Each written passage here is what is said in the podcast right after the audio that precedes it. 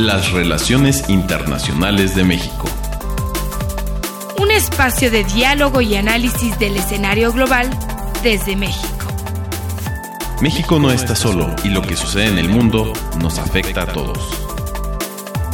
Presentado por Radio UNAM y el Instituto Matías Romero de la Secretaría de Relaciones Exteriores.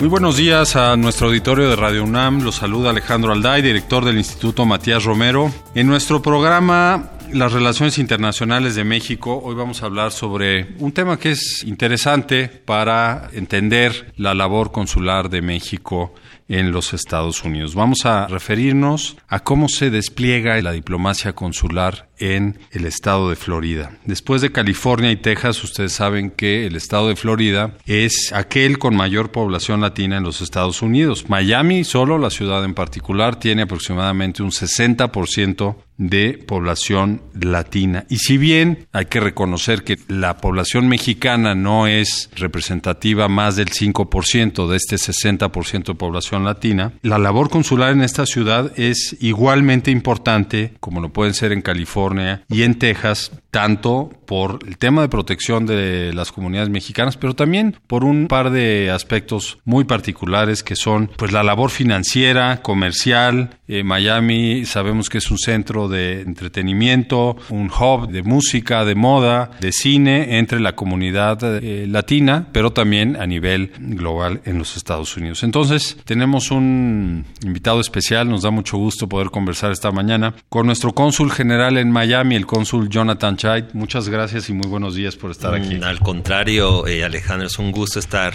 aquí en este momento con ustedes y poder también dirigirme a, las personas que nos están escuchando y poder hablar sobre estos temas tan importantes para nosotros. Muy bien, gracias, cónsul. Desde su punto de vista, ¿cómo podemos eh, identificar las características más representativas de la relación que tiene México con el estado de Florida? Pues yo creo que hay que destacar que México más bien es su tercer socio comercial es algo sumamente importante. A final de cuentas, algo que yo reiteradamente he destacado es de que Florida y México también tienen una frontera, es una frontera marítima, la cual pues eso nos abre muchas posibilidades en todos los aspectos. Y también es interesante ver que culturalmente tenemos conexión con Florida. Como saben, sobre todo la parte del sureste, Yucatán en particular, tiene una conexión cultural interesante, por ejemplo, en cuanto a música, sones y demás, es lo que sería con la parte del sur de Florida, Miami particularmente, y bueno, obviamente con Cuba, ¿no? Entonces ahí hay un punto también muy interesante. Y también pues tenemos una inversión mexicana que cada vez se destaca más en el estado.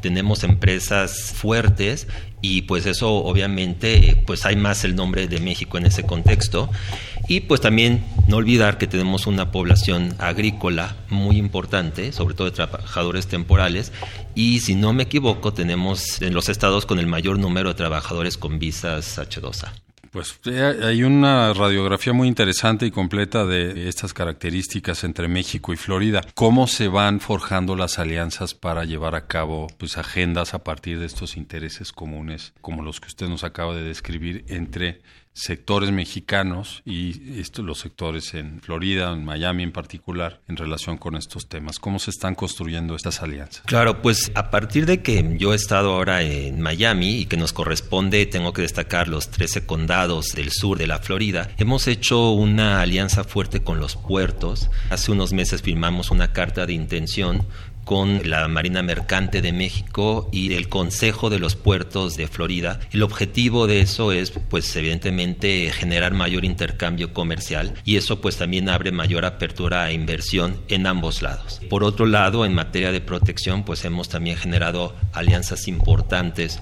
con todas esas organizaciones no gubernamentales en materia migratoria y esto lo destaco porque Florida pasó una ley, la SB 168, es una ley, lo podríamos decir, de corte antimigrante, donde incluso pues ya prohíbe la ciudad de santuarios, por dar un ejemplo, y también propicia el trabajo de las fuerzas policiales con las migratorias, lo cual pues es una cuestión compleja para nuestra comunidad, sobre todo la comunidad indocumentada.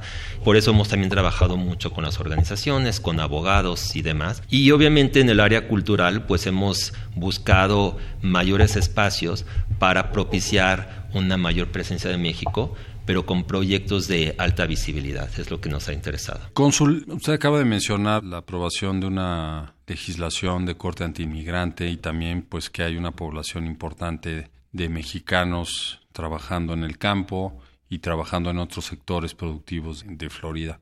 ¿Cómo definiría usted, si es que es posible, a la comunidad mexicana? ¿Cuáles son las características que tiene la comunidad mexicana en su adscripción, a diferencia de otras, como mencionamos la de Texas, la de California? ¿Y cuál es la labor de protección que dedica pues, el trabajo de todo el equipo que usted encabeza en Miami para pues, brindarles atención y protección eventualmente? Pues tenemos una comunidad muy diversa tenemos, si quisiéramos redondear, alrededor de 300 mil mexicanos viviendo en el sur de la Florida. Remarco esto porque es el área que nos corresponde a nosotros. Y bueno, tenemos, eh, si bien una comunidad que está, digamos, eh, en toda la cuestión de negocios, de inversión, eh, también financiera, por ejemplo, pero en el caso particular de nuestra comunidad agrícola, como decía, muchos de ellos vienen bajo el programa de trabajadores eh, también temporales, pero bueno, aquellos que están de, manera indocumentada, pues además de trabajar con esas organizaciones de apoyo para cuestiones migratorias, de abogados y demás, tenemos también la labor, como hacen todos los consulados, de concientización es decir, también nos acercamos con las diferentes policías, con las autoridades locales, les explicamos la importancia de mantener la seguridad de la comunidad, porque el hecho de que la comunidad se sienta segura eh, pues reduce las posibilidades de, cualquier crimen. ¿no?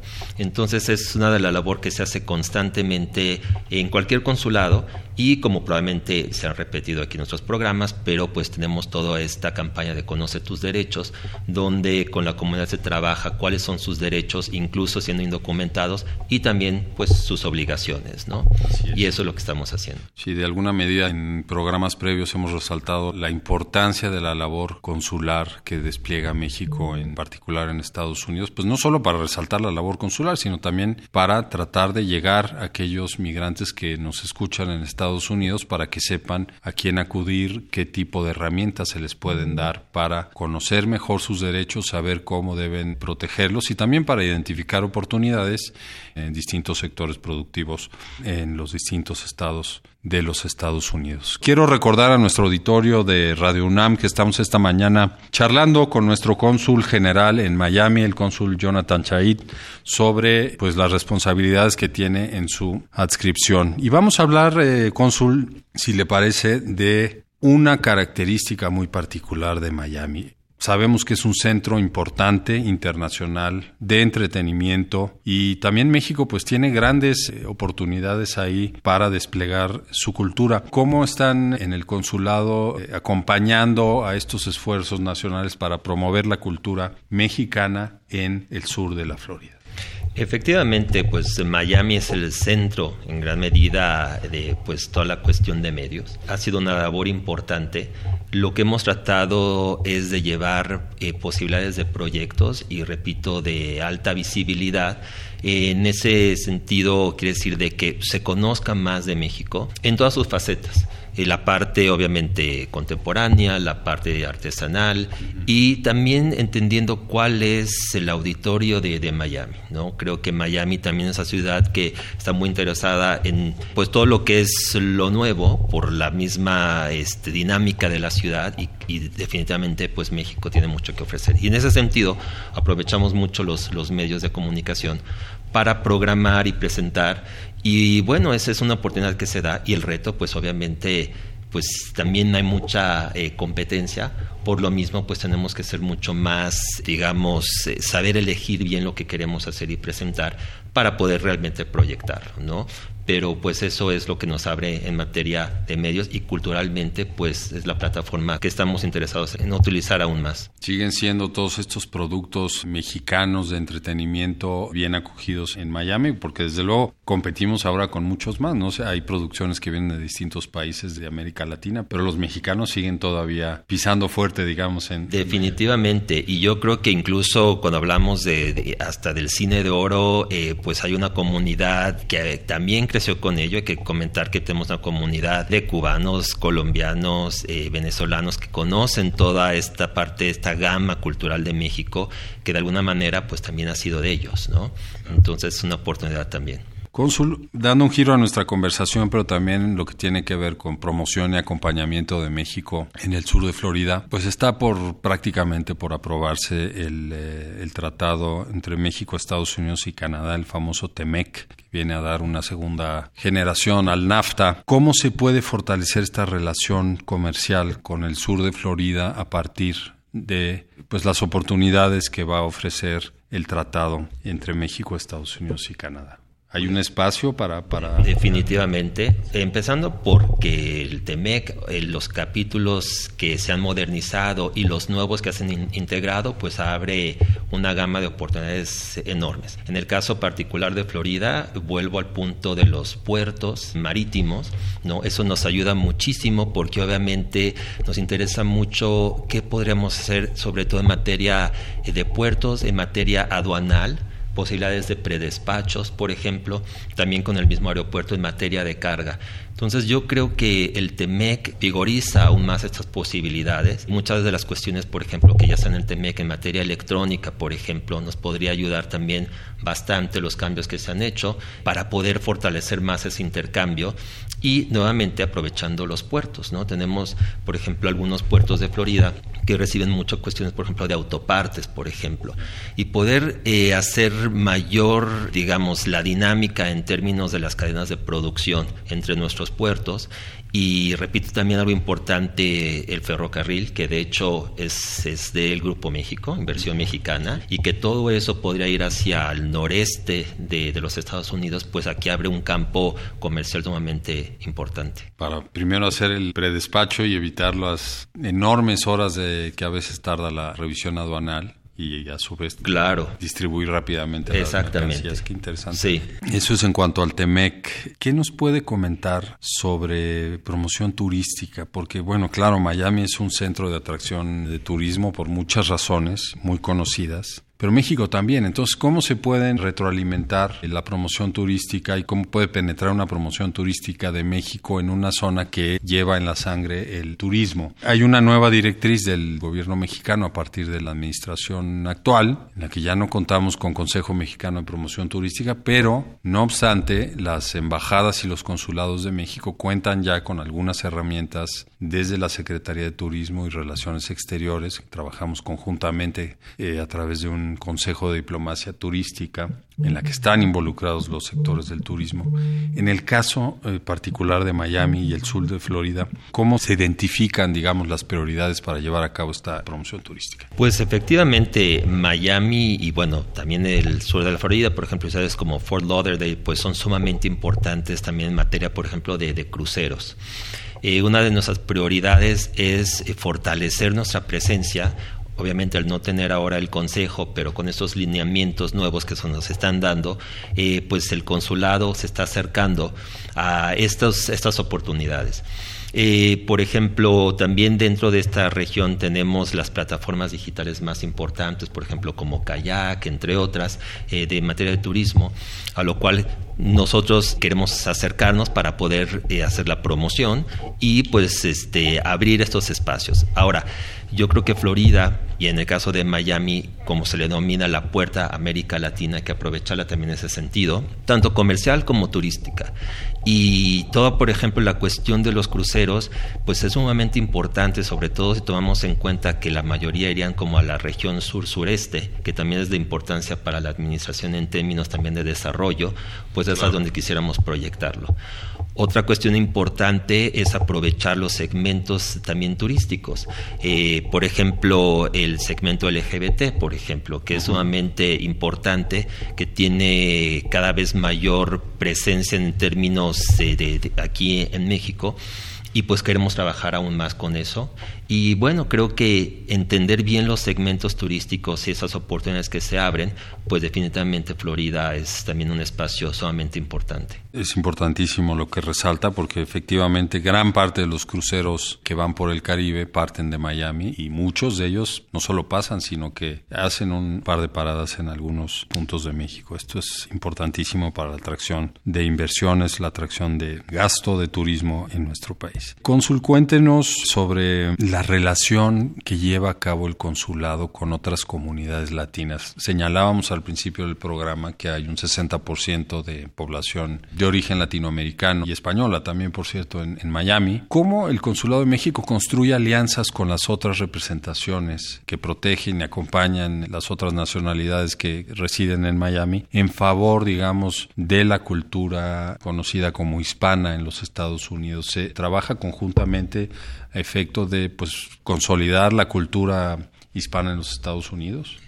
Yo creo que lo que es muy interesante específicamente del sur de la Florida es que pues la comunidad hispana es muy variada y, a nivel personal es lo que he encontrado sumamente enriquecedor, ¿no? Eh, uno camina por las calles y oye diferentes acentos, lo cual pues eso te da no como lugar a entender que es un lugar donde hay gente de América Latina de todos lados. Obviamente sí trabajamos de, forma conjunta. Destaco más que en cuestiones culturales, por ejemplo, en materia de protección. Tenemos una relación fuerte con los consulados de Centroamérica, donde organizamos un sistema de alerta rápida para cuestiones migratorias, donde intercambiamos información, donde vemos cómo se está llevando a cabo toda la cuestión en los centros de detención migratoria, etcétera eso es en cuestión más bien migratoria, por decirlo. Y con los otros consulados constantemente tenemos esos acercamientos. Por dar un ejemplo, eh, probablemente el auditorio conoce que tenemos la Semana eh, Binacional de Salud. En el caso nuestro es un mes y es el mes eh, de salud, pero de todos los consulados de América Latina. Es un esfuerzo conjunto. Entonces, ha sido muy interesante trabajar todos los consulados de la mano y un poco en ese sentido, como tenemos una comunidad latina tan amplia, tan diversa, pues todos damos los servicios de forma conjunta, ¿no? Entonces, eh, trabajamos más bien en términos también comunitarios, conjuntamente, eh, en diversas cuestiones como de salud, como de educación, como de migración. Bueno, quisiera recordar a nuestro auditorio de Radio UNAM que esta mañana estamos platicando con nuestro cónsul general de México en Miami, el cónsul Jonathan Chaid, sobre la importancia y las labores principales que desarrolla el consulado a su cargo en Miami y el sur de Florida, que es la concurrencia y la jurisdicción que tiene en esta parte de los Estados Unidos. Usted mencionaba al principio, cónsul, sobre la aprobación de una ley de corte antiinmigrante. ¿Realmente se siente un acoso a la comunidad hispana en Miami y el sur de Florida, como lo hemos visto en otros estados, como en Texas, por ejemplo, donde abiertamente hay ataques al hispano solo por el idioma que habla o por el eh, perfil racial que tiene. ¿Se percibe esto también en Florida? Creo que eso es una muy buena pregunta en el sentido que no ha sido esas circunstancias como en otros estados. Creo que también la labor de concientización ha sido sumamente importante. La gente que, por ejemplo, se le detiene por, digamos, eh, por estar manejando, no sé, en estado de ebriedad o porque hizo alguna cuestión de tránsito, pero no se ha detectado una cuestión meramente de perfil racial, que eso es muy importante. ¿no? Creo que también la labor de, concientizar sobre la importancia de sentir que la comunidad esté segura en este marco, pues también ha sido importante. No obstante, sí hemos estado pues siguiendo esto de forma muy atenta, muy precisa por si lograra ocurrir ciertas situaciones como las que comentas, ¿no? Pero no, afortunadamente ha sido la excepción, pero pues es una ley que existe, por lo cual pues afecta, ¿no? Entonces es algo que sí tenemos que estar muy atentos a cómo se va desarrollando y tener una comunicación constante con la comunidad, que eso es muy importante. La misma comunidad es la que nos explica qué es lo que está sucediendo, se ha visto casos de abusos, por ejemplo, y toda esta red que se ha formado para poder, vamos, o contener situaciones de que al final de cuentas se pueda haber arbitrariedades. Esta es una de las prioridades del, del, consulado, como lo es en distintas partes de los Estados Unidos. ¿Qué otras prioridades tiene hoy en día el trabajo en el consulado que usted encabeza? Eh, sabemos que acaba de estar en la reunión de embajadores y ahí pues se dicta, digamos, no solo la línea, sino se identifican algunas oportunidades, prioridades por parte del gobierno de México para, en este caso, los cónsules en los Estados Unidos. ¿Qué se ha llevado de esa reunión para su labor durante el 2020? Definitivamente lo que comentábamos, la cuestión comercial que ya se ha echado a andar, pero dentro de esas reuniones aún más entendemos la importancia de ello y repito, la geografía de Florida hacia México y poderlo empatar con los intereses de desarrollo de la región sur-sureste, eh, creo que Florida es la puerta para hacerlo. Obviamente la parte turística, como lo comentábamos, y algo que creo que es muy importante también la académica. Tenemos universidades eh, muy buenas. Hay que comentar que la, la, Universidad de Miami, de hecho el presidente es Julio Frank, ex secretario de salud, y es el presidente, lo cual pues es importante reconocer que es mexicano y que de hecho hay un interés aún mayor de abrir los espacios para intercambio con México, pues de ambos lados, ¿no? Para estudiantes tanto de Miami como mexicanos que vayan para allá yo creo que ahí se abre una oportunidad muy importante, como en otras eh, universidades, ¿no? La Universidad Internacional de Florida y también pues el Miami Dade College. Entonces yo creo que lo académico pues siempre ayuda. Yo creo que el tema de innovación es muy fuerte también dentro de, eh, del área de, Miami, lo cual poder también tener ese intercambio en materia de innovación y esos proyectos también es una oportunidad importante para nosotros.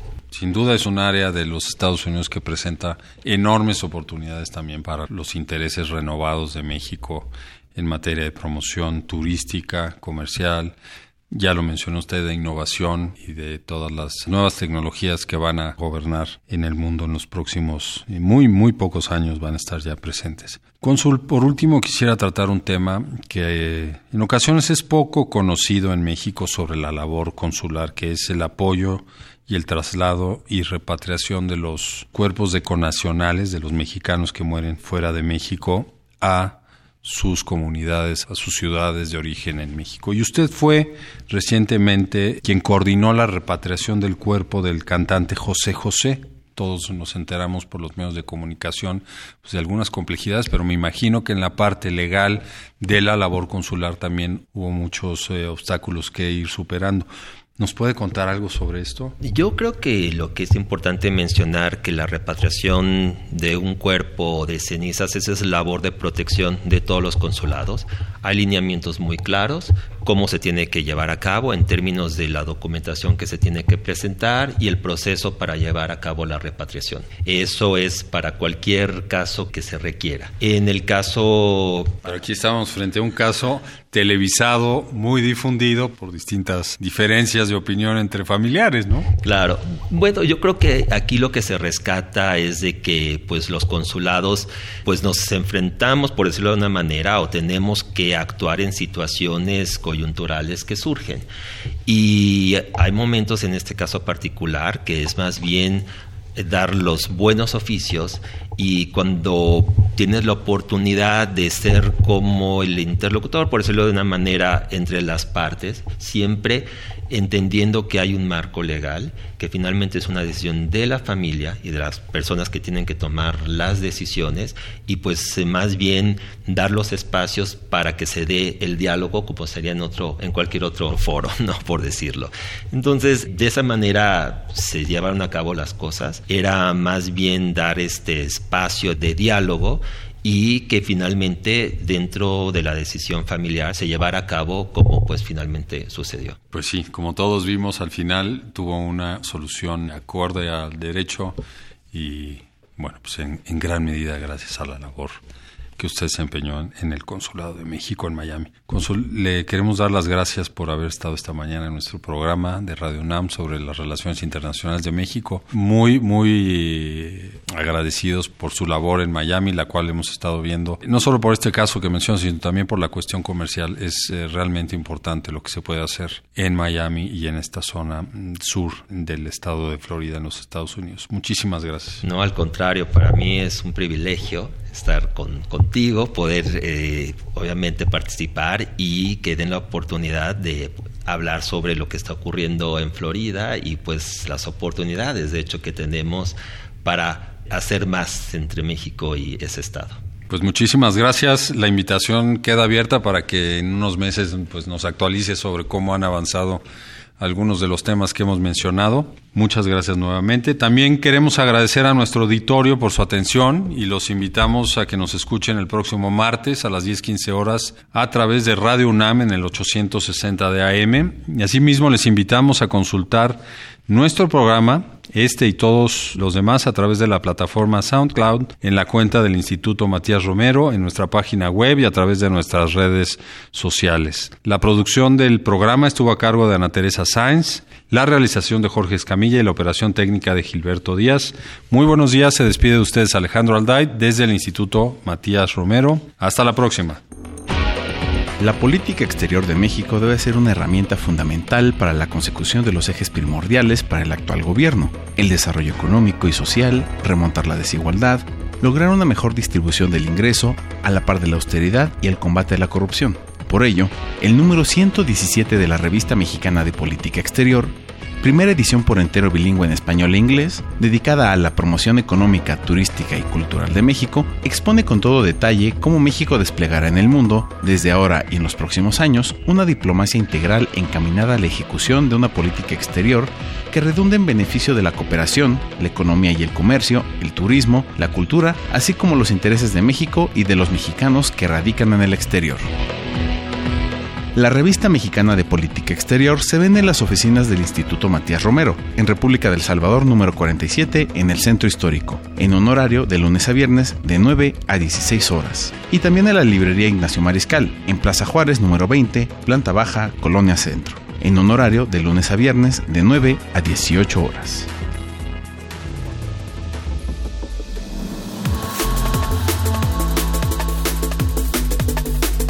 Las relaciones internacionales de México. Un espacio de diálogo y análisis del escenario global desde México. Presentado por Radio UNAM y el Instituto Matías Romero de la Secretaría de Relaciones Exteriores.